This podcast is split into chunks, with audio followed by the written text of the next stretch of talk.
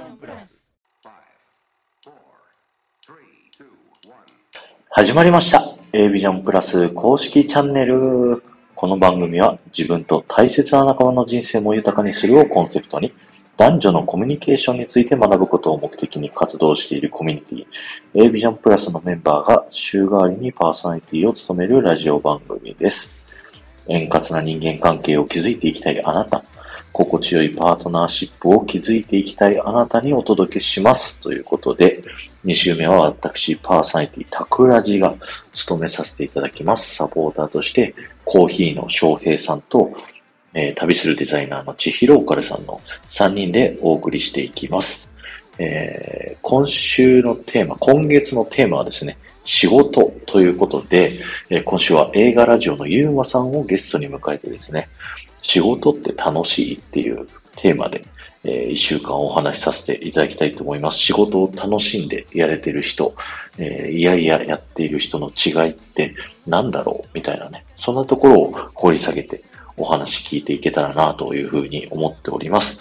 またですね、この A ビジョンプラス公式チャンネルはですね、僕があの、 Audacity というね、アプリを使って編集をめちゃくちゃしてるんですけれども、そのノーカット編集版っていうのをね、あの、僕のタクラジチャンネル、夢が叶う場所ガイドっていうね、ラジオの方で、まあメンバーシップ限定なんですけど、アップさせていただいております。で、今回のゆうまさんとのその事前収録のね、あの音源がですね、もう過去最長となってまして あの本編撮り終わった後にね、もう1時間ぐらいずーっとね、談笑してるんですよ。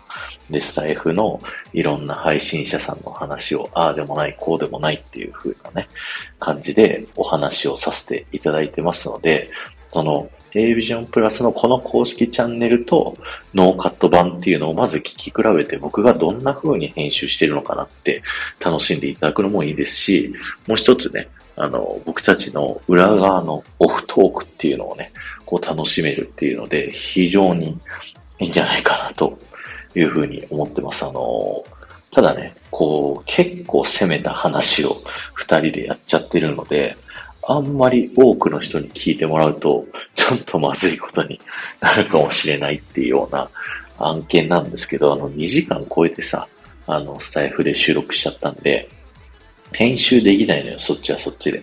あの、なので、もうそっちの方はもうノンストップで流させてもらうっていうような感じでね、あのやらさせていただきましたので、ぜひね、そちらの方も聞いてみてください。あの、普段と違った僕とゆうまさんの二人の会話がね、こう楽しめると思いますので、よろしくお願いします。そして、えっ、ー、と、月曜日もね、お話しさせてもらったんですけども、えー、今月いっぱいでですね、この翔平さんと千尋オカルさんのこの3人体制がですね、終了ということで、えー、来月からですね、僕とルイージさんのまた違う体制になってね、こう新番組を立ち上げるというような形になりますので、今回のね、翔平さんの特別コーナーをですね、えー、ぜひ楽しみに聞いてみてください。で、あさってはね、ちいさんの日本一周今どこにいるのっていうコーナーをやっていきますので、ぜひそちらの方も楽しみにしていてくださいということで、そろそろお時間の方が近づいてまいりましたので、本編の方をね、楽しんでいってください。よろしくお願いします。どうぞ。オーガニック材料で作った食べる美容液スイーツを冷凍でお届け。プティリスの提供でお送りします。メンバーの名前の前に A ビジョンプラスの頭文字 A を入れていただくと全品10%オフで購入ができます例えば A 揚げ妻ですぜひサイトをご覧ください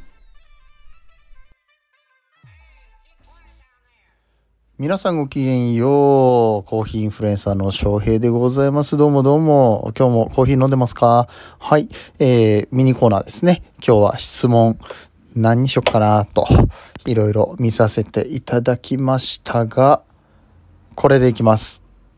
脱サラしたいですか？うん。脱サラしたい。脱サラしたいですね。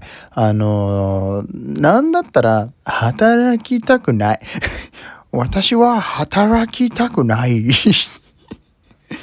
ゴロゴロしてるだけで、お金が入ってくる生活がしたい。うん。まあ、クズですね。はい。いやでもみんなそうなんじゃないの？うん。脱サラしたいかしたくないかっていうのは、まあそのサラリーマンの生活に満足してるかしてないかの問題だと思うんですよ。うん。で、脱サラしたいですかっていうのと、あの、独立したいですかっていうのが必ずしも同義ではないでしょうしね。うん。ファイヤーしたいみたいな、えーことも含まれるのかなみたいなのもあるしさ。でね、サラリーマンって、めちゃくちゃいいんですよ。特に日本でサラリーマンやるのってすごく良くて、何かというと、会社ってそう簡単に解雇できないんです。うん。だから一回サラリーマンになって、えーもしその環境が合っているのであれば、よほどの変なことをしない限り、うん。基本的には、もう終身雇用ですよね。うん。リストラとかって本当に難しくって、うん。あの、まあ、もし仮にリストラされるようなことがあったとしても、日本の企業であれば、えーかなりの保証をもらってのリストラという形に、えーなるので、うん。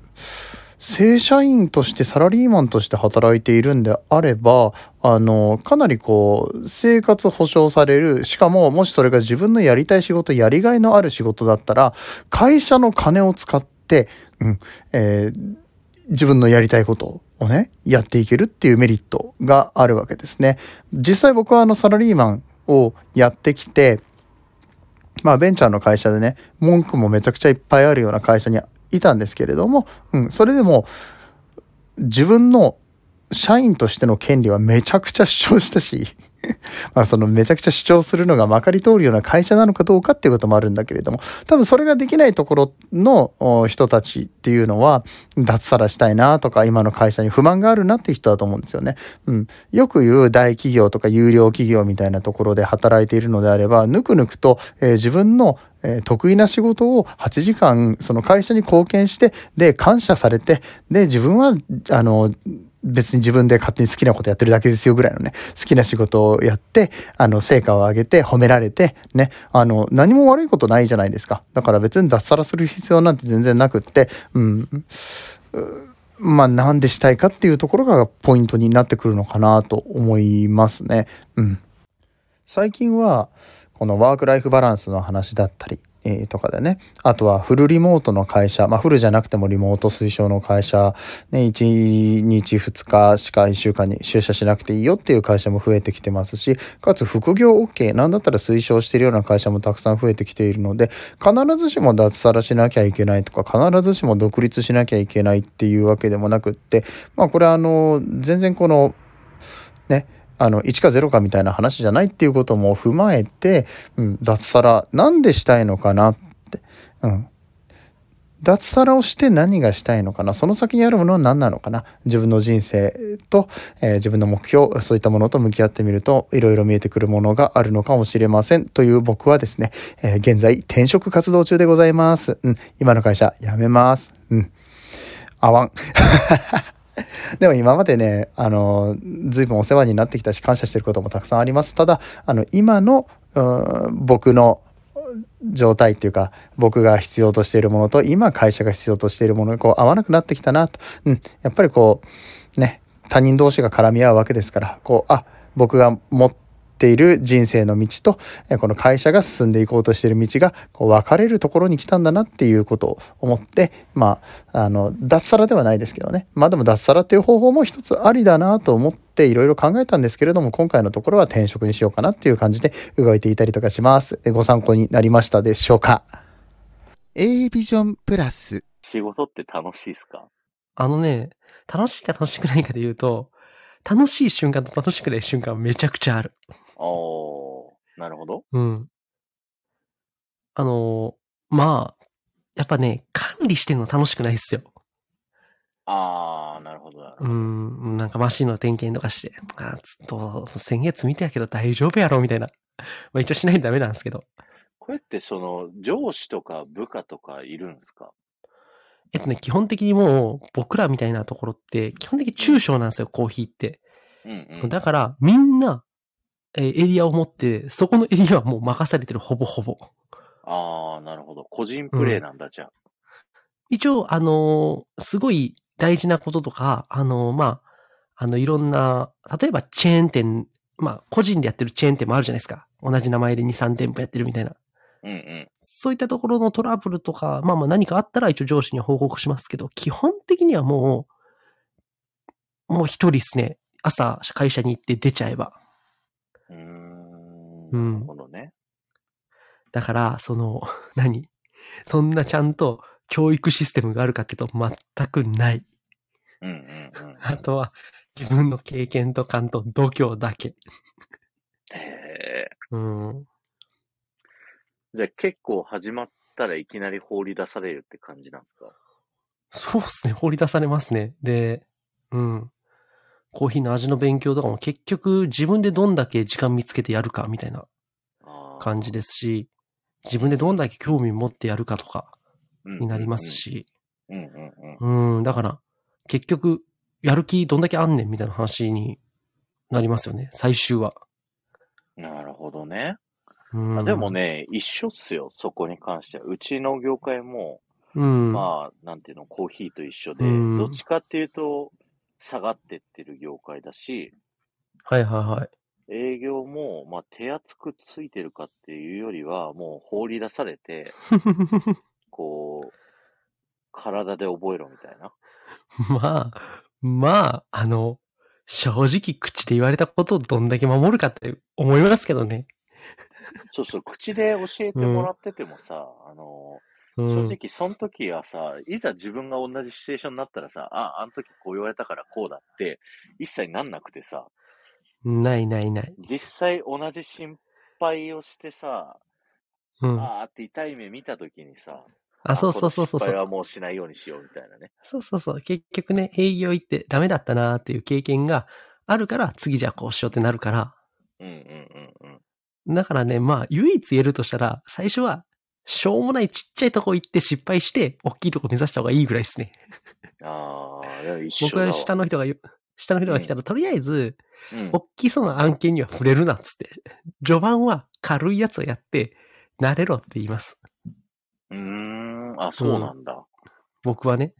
うんうんうん、いきなりそんなね、大変なとこで突っ込んでも絶対ひっくり返せないし、だったら、うんうんまあ、あの正直、あってもなくても一緒のようなところを練習で何個か行って、そっから、そこで得たものをちょっとずつステップアップして出していったらいいんじゃねって僕は後輩に言うんだけど、このね、2年間で後輩が5、6人変わってるっていう、定着率が非常に悪い業界っていう。なるほどね。うんだから僕の会社、僕より下の人って、あのん、なんだろう。僕の後輩5、6人変わってるよ。この2年で。これは異常だ、つって。僕の会社も僕が入る前に10人ぐらいに辞めてるんですよ、営業も。だから多分ね、同じです。そう。でうも、ん。僕はね、結構仕事楽しんでるんですよね。うん、なるほど。うん。そう。そこをちょっとね、いろいろ掘り下げていきたいなはいはいいいですよ全然ってはい。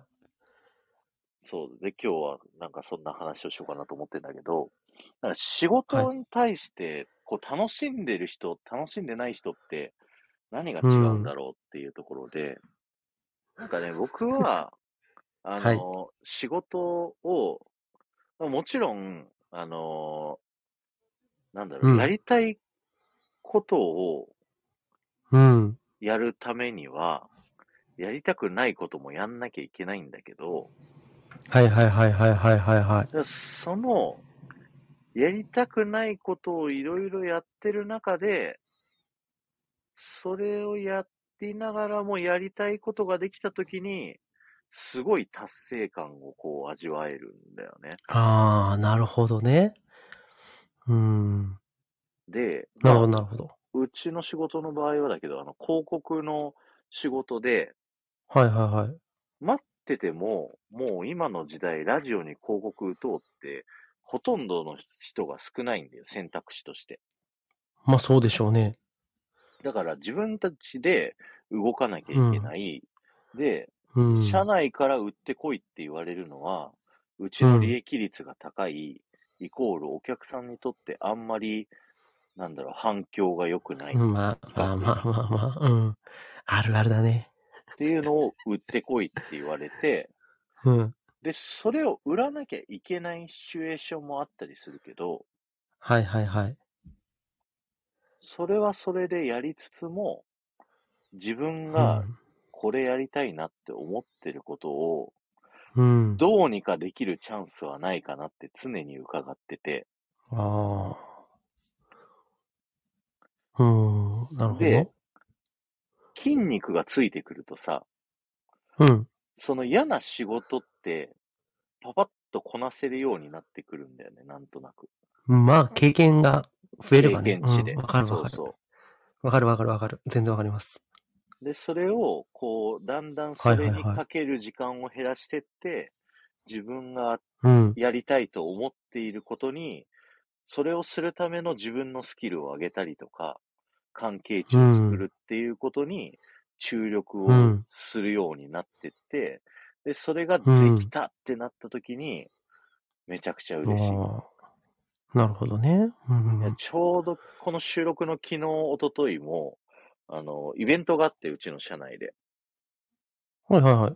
お客さん呼んで、ステージでいろいろパフォーマンスして、お客さんを喜ばせるみたいな、はいはいはいそんなイベントがあって、で、僕たち営業はそのスポンサー集めをめちゃくちゃ頑張って、で、うん。スポンサーさんにステージ出てもらってとかいろいろやるんだけど、うん。いざ、その、当日も、他の仕事がめちゃくちゃいっぱいあるから、全然ステージなんか見れないんだけど、ああ。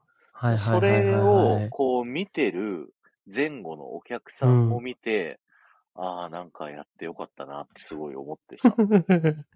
なるほどね。うーん。そっか。なるほど。すごいなんかじゃあまあ楽しかったんだよね。うん。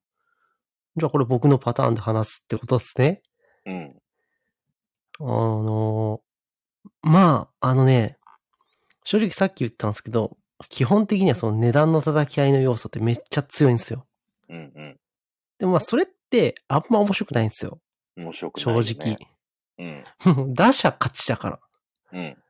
じゃあ例えばキロ、まあ6000円の世界、まあ平均が6000円としたら、うん。で、まあボーダーラインが2500円ですって言ったら、2500円出せば他多分手出してこないとかってある程度あるじゃないですか。うんうん打者、しまいなんですよ。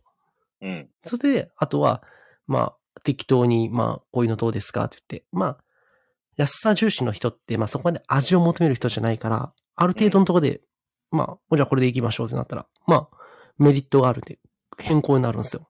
これってでも、言うたら、数字見積もり出しゃいけるんですよ。うん。これって超簡単。まあ簡単とは言わないですけど、まあいろいろ契約の問題とかもあるんで。ただ、これってまあまあ普通にいけるじゃないですか。うん。僕はどっちかっていうと、型物の方を動かす方が好きなんですよ。へえ。あんまり得になんないこと。うんうんう。うんん。うん。だから、あのね、人間の感覚で、まあその、三大欲求みたいなもんってあるじゃないですか。うんうんその中で、一番人がわがまま言っていいことって、僕食欲や思ってるんですよ。うん。うんうんうんうん。まあ、それってまあ、要は味覚なんですけど。うん要はその睡眠欲で、じゃあ何ですか、国会議員が議会中寝てたら、ふざけんなってなるじゃないですか。うんうんうん。な、なんだこいつは、みたいな。でも食欲って好き嫌いって人、なんかある程度許容ってされてません？そうですね。例えば。うん。で、なんか味覚って、これが好き、あれが嫌いって、じゃあ、例えば僕が、この人嫌い、この人好きってバンバン言ってたら、こいつめっちゃ性格悪いってなるじゃないですか、僕の。うん、でも、例えばじゃあ、リンゴ好き、みみかん嫌い、いちご好き、メロン嫌いとかって言っても別になんともなんないじゃないですか。うんうん僕がそれを言ってても、好き嫌い多いなぐらいじゃないですか。うん。うん。要は味覚って一番人がわがまま言えるし、人が一番こだわる。こだわっても人から何も思われない分野な、と僕思ってて、うんうん。ここをどう相手に合わせるかっていうのが難しいんですけど、これってすげえ面白いんですよ。うんうんうんで、例えば、まあ、こういう味が理想ですって言った時に、いや、明らかに言ってることと出てるコーヒー、なんかそのマスターが、このコーヒーはこうこうこうで、例えば苦味とこのバランスがいいんやって言ってるんですけど、僕にはもう酸っぱいしか思わない時とかあるんですよ。何言ってんのこいつみたいな。な。もうなんか脳と喋ってる味覚と言葉が一致してねえじゃねえかって思うことあるんですけど、うん。それをじゃあ、本当はこの人こんな求めてないんじゃないっていうのを気づかせていくみたいな。あなたの言ってる理想っていうのは本当はこれなんだっていうので、相手を納得させる。要は、なんかすげえ、なんだろうな。うんなんか、ひろゆき的というか、相論破というかじ伏せるみたいな。味覚で論破するみたいな。へえ。こいつ相当性格悪いんですけどね、僕。でもこれね、僕の性格出てると思う。うんうんうん。で面白いですね。うん。うん。それをやって、要は、人の感覚って、その味覚って、やっぱその人が好き嫌いってさっきも言ったようにわがまま言える分野じゃないですか。うん。その部分で相手に、じゃあこれじゃないかって自分で考えて推測して答えを出して、あー、なるほどねってなんか気づくことあるんですよ。この人の言う苦味って僕の言うこの味だなみたいな。うんうんうんうん。この人と僕の感覚こんだけずれてんだ。ってことはそこに合わすにはどうしたらいいんだろうっていうのを考えて合わしていくみたいな。うんその作業ってめんどくさいけど、お見たことか？みたいな。おこれやろ？みたいな。正解を出した時のドヤ顔感。いや、めちゃいいですね。うん、それ見たことかと。うんうんうん。え。それは相手は喜んでくれるんですか？そうそうそうそう。結局、あなんかね、その、相手も結局、その、言ってることとい、いなんかし、言ってることと出してるコーヒーの味のさ、なんかその、うん、なんか僕にはこれをそういう風な味やと表現できねえな、みたいな店ってやっぱあるんですよ。うんでもなんかもうそれがいいって思い込んで、それを長く使ってるから、うんうん。要はもうそれがいいって思い込んでんだけど、じゃあそれ以上のものを出せば、もっと良くなるじゃないですか。うんその人の理想には近づけるわけで。うんうん。それを見つける作業。だから味覚にアジャストしていくっていうか、感覚にアジャストするっていうのが僕面白いなと思うんだけど、みんなどっちかっていうとその値段の叩き合いで、やっぱり、なんかやってるんで、あのそんな、楽しいのかそれみたいな。僕だから結構一緒一緒、それ。うん。僕の周りの人もみんなね、その値段の買い叩き合いで、そうそうそうそう。取ってきたよとか言ってるんですよ。取ってきたよって言って、で、楽しくなそうそうそうさそうにさ、うん。こう、ぐちぐち、夜な夜な飲み行って、なんか誰かの悪口とか言いながらさ、はいはいは愚痴を言っててさ、い。うん。何が楽しいんだろうって思いながら。そうそうそう。僕だからあれですよ。あの、帰ってきて、あの、なんか、あの、そこのマスター、そういや、こういう味が欲しいって言ってんな、なんやろなと思って、自分の、じゃあ、店にあるブレンド適当に持ってって、え これをじゃあ、この細かさで引いて、これをこの分数で落として、これをこのグラム数使えば、そこ近づくんじゃねえとかっていうのを考えながらコーヒー入れて飲んで、あ、ちげえなと思って。うんじゃあ、もうこれじゃダメだみたいな。こことはやってるから、あのね、なん、なんだろうな。多分みんなが、あの、なんなんだろうな。みんな、そのなんか、その値段を叩き合いして、結うん局達成感があるみたいな。で、まあ、ボーナスもらってとかっていうのと、僕多分やってるゲームが違うんじゃねえかみたいな。あ、多分、ね、それって、多分仕事楽しめてる人側の、うん、多分そうだと思うんだと思う。うん。うん。僕だけやってるゲームが違うんですよ、みんなと多分。もうわかる、言ってることは。わかるでしょなんとなくわかるでしょそう、相手をいかに喜ばせるかで、そうんの結果、あの会社に利益をもたらして、で、会社も自分もウィンウィンっていう、そういう考え方に仕事をした方が、なんか自分も楽しめるし、うん、仕事や。っててしんどくないなっていうのはね、うん。すごい思うんですよ。でもね、結局その値段の買いたたきっていうと、じゃあそれより下回ってくるとこあったら、うん普。通にひっくり返るんですよ。うんうん。いや、でもそれね、あるんですよ。うんそれはユーマさんのさっきのやつで言うと、これあなたの味に合いますよねって、そうやって一生懸命ブレンドしてきて、こそうそうそうそう。出したところ、あ、このうん。人はもう信用できるって、思われたら、それより安く持ってきましたって言っても、そうそうそうそいうう。もういいよ別にって。僕はここで決めてるからっていうので、そうそうそう。って言ってくれる。そうそう。だから買い叩かなくても、あむしろそうそうそう高くても、やってくれるそいうな。そうそうそうそう。うん。っいや、そういうゲームの方が楽しいですよ。ていうか、そっちの方が結う局ん、最終的にそっちの方が長く続くから、長い、い目で見りゃ利益、まあ、例えば同じように消費量の店だったら、うんこう、その、そこで苦労した方が圧倒的に得するんですよ。うんうんうんううん、だからまあまあまあ、そういうとこもありますよね。うんん。い。や、めっちゃわかります。あの、わかります。そう、会社とか周りの人は、みんなね、違うゲームしてるんだよね。うん。だから、なんか、あ、よかった。僕、ゆうまさん仕事楽しくない側の人間だと思ってたから、そうですか？そう、なん僕はか、僕なりにあの、うん。たまに配信で、あいつ、つって怒ってるからさ、それはゲームしてる、別のゲームしてるからですよ。あいつ別のゲームしてる、別のゲームのルールこっち持ち込んでくんだよみたいな。あー、なるほそう。別のゲームのルールとこっちのゲームは全然ルールが違うんですけど、みたいな。はいはいはいはい。確かに。だからでもうその価値観が違うみたいなね。うんうんうんうんうん。すごいね、いいですね、それは。いや、なんかさ、僕結構変わってっじゃないですか。うん。や 否定はしませんけど。否定はしないか。そう、変わってないですよ、ゆうまさんは。って言ってくれると思ったけど、いや、まあまあいいですけど、それはどっちでも。はいあのね、うーん、だから、何なんだろうな。僕の場合で言うと、その、だから値段の叩き合いのゲームって、基本的に何のやる気も出ないんですよ。わかる。それをしてこいって言われた瞬間に、絶対やんねえと思うんですよ。死ん。でもやんねえと。死んでもやんねえって言って本当にやんねえから怒られるんですよ、僕。申し訳ないですけど。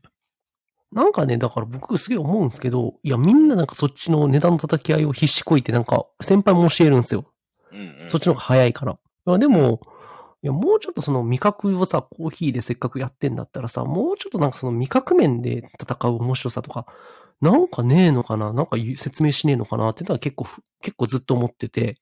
ああ。だから、だから僕なんかは結構、これをこうやって入れたらこうなるし、これをこうやって入れたらこうなるし、実はこのブレンドとこのブレンド、A と B っていうブレンドがあったら、これとこれ実は全く違うけど、入れ方を工夫すれば、これとこれ同じような味にできるぜ、とか、うんうんうん、そしたらこれを、じゃあ逆にこうすれば B と C は同じ味になるん、近い。だから B っていうものは A にもなれるし C にもなれる。これがおもろいじゃん、みたいな。僕は思う、それを思うんですよ。うんうんうんうでも、他の人たちっていうのは、その A、B、C をどんだけ安く売るかを考えるんですよ。ん。わかる。なんいや別にそれ B 売ったら A にも B、C にもなんだからさ、それさ、ちゃんと説明して、そのなんか間のなんかグラデーションのどっかでさ、はめてきてさ、やったらさ、うん。別に、ね逆に、だから言うんですよ。これみんな極端。僕の場合は、これをこうすれば、こう、この、あなたの店のこっちにもなりますし、あなたが理想としてるこれにもなりますし、これにもなるんで、これでいいんじゃないですかって、はめてあげるんですよ。いやあれねみんなその A、B、C の。の選択肢を出すみたいな。うん。あの、ゆうまさんはコーヒーちゃんと好きじゃない、まあ、うん、一応ね。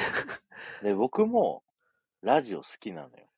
うん。だから、あのーどうしたらこうするとか、ああ、でもそれはあるかな。うん仕事の世界で求められていること以上に勉強したりするじゃないですか。まあね、うん。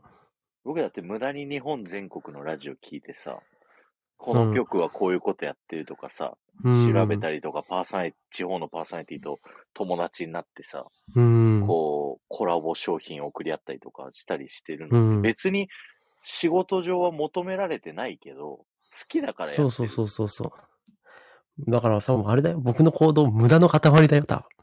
うん他の人から見たら。他の人から見るとそうだけど、うんうんでも。本当はそうじゃないというか、むしろ本来あるべき姿だよねって思うんだよね。そう思うんだけどね、もうそれがね、もう失われてる可能性だって全然あるから、もう僕はなんかでかい顔もしなければ、おとなしくこのゲームをやってる感じですね。あ、でもね、それはうんいつか報われるよ。あの、うん。僕も、すげえ後ろ指さされて、あいつ何やってんだってなってたけど、う ん業界が廃れてさ、もう安いだけじゃ買ってもらえないレベルになってるんだよね。うん。そんな中で、う。もうんめちゃくちゃカスタマイズして、もうわけもわかん、その人たちじゃ考えられないようなうん。高い値。段でバシバシ売ってくるわけさ、うん僕は。はいはいはいはいはいはいはい。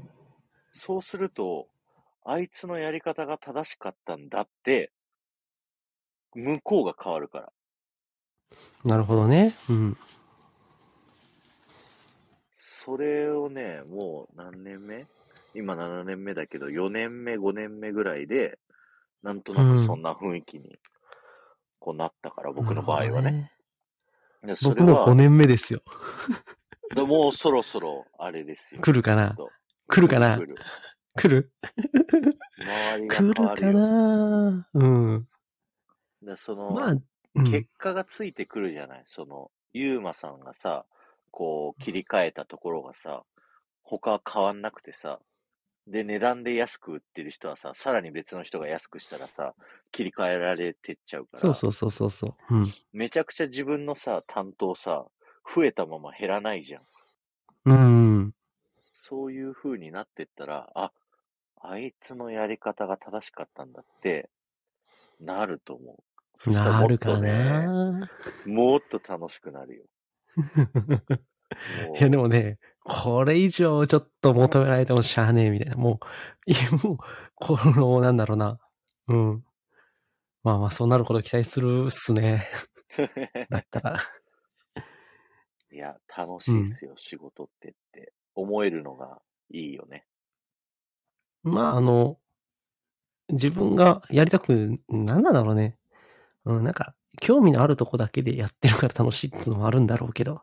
うんうん。でも普段あれだよ。顔はもう、あの、会社に来ておはようございますって、げもうおはようございますは元気に言うんだけど、その後なんかめんどくさい作業してるとき顔死んでるよ。何これ。してんだよこれみたいな。ずっと、何これって言ってますから。いや、ずーっとね、楽しくやれる人はもういるだろうけど、うん。それは一部だから。そうそうそう。まあ、うん不満なとき、不安な時もあるけど、まあね。達成、嬉しさがある時もあるっていうので、仕事楽しむっていうのがね、こう一番大事だと思います。うん、まさに。めちゃくちゃいい話になってるじゃないですか。はい。じゃあ、ということで仕事の話終わり。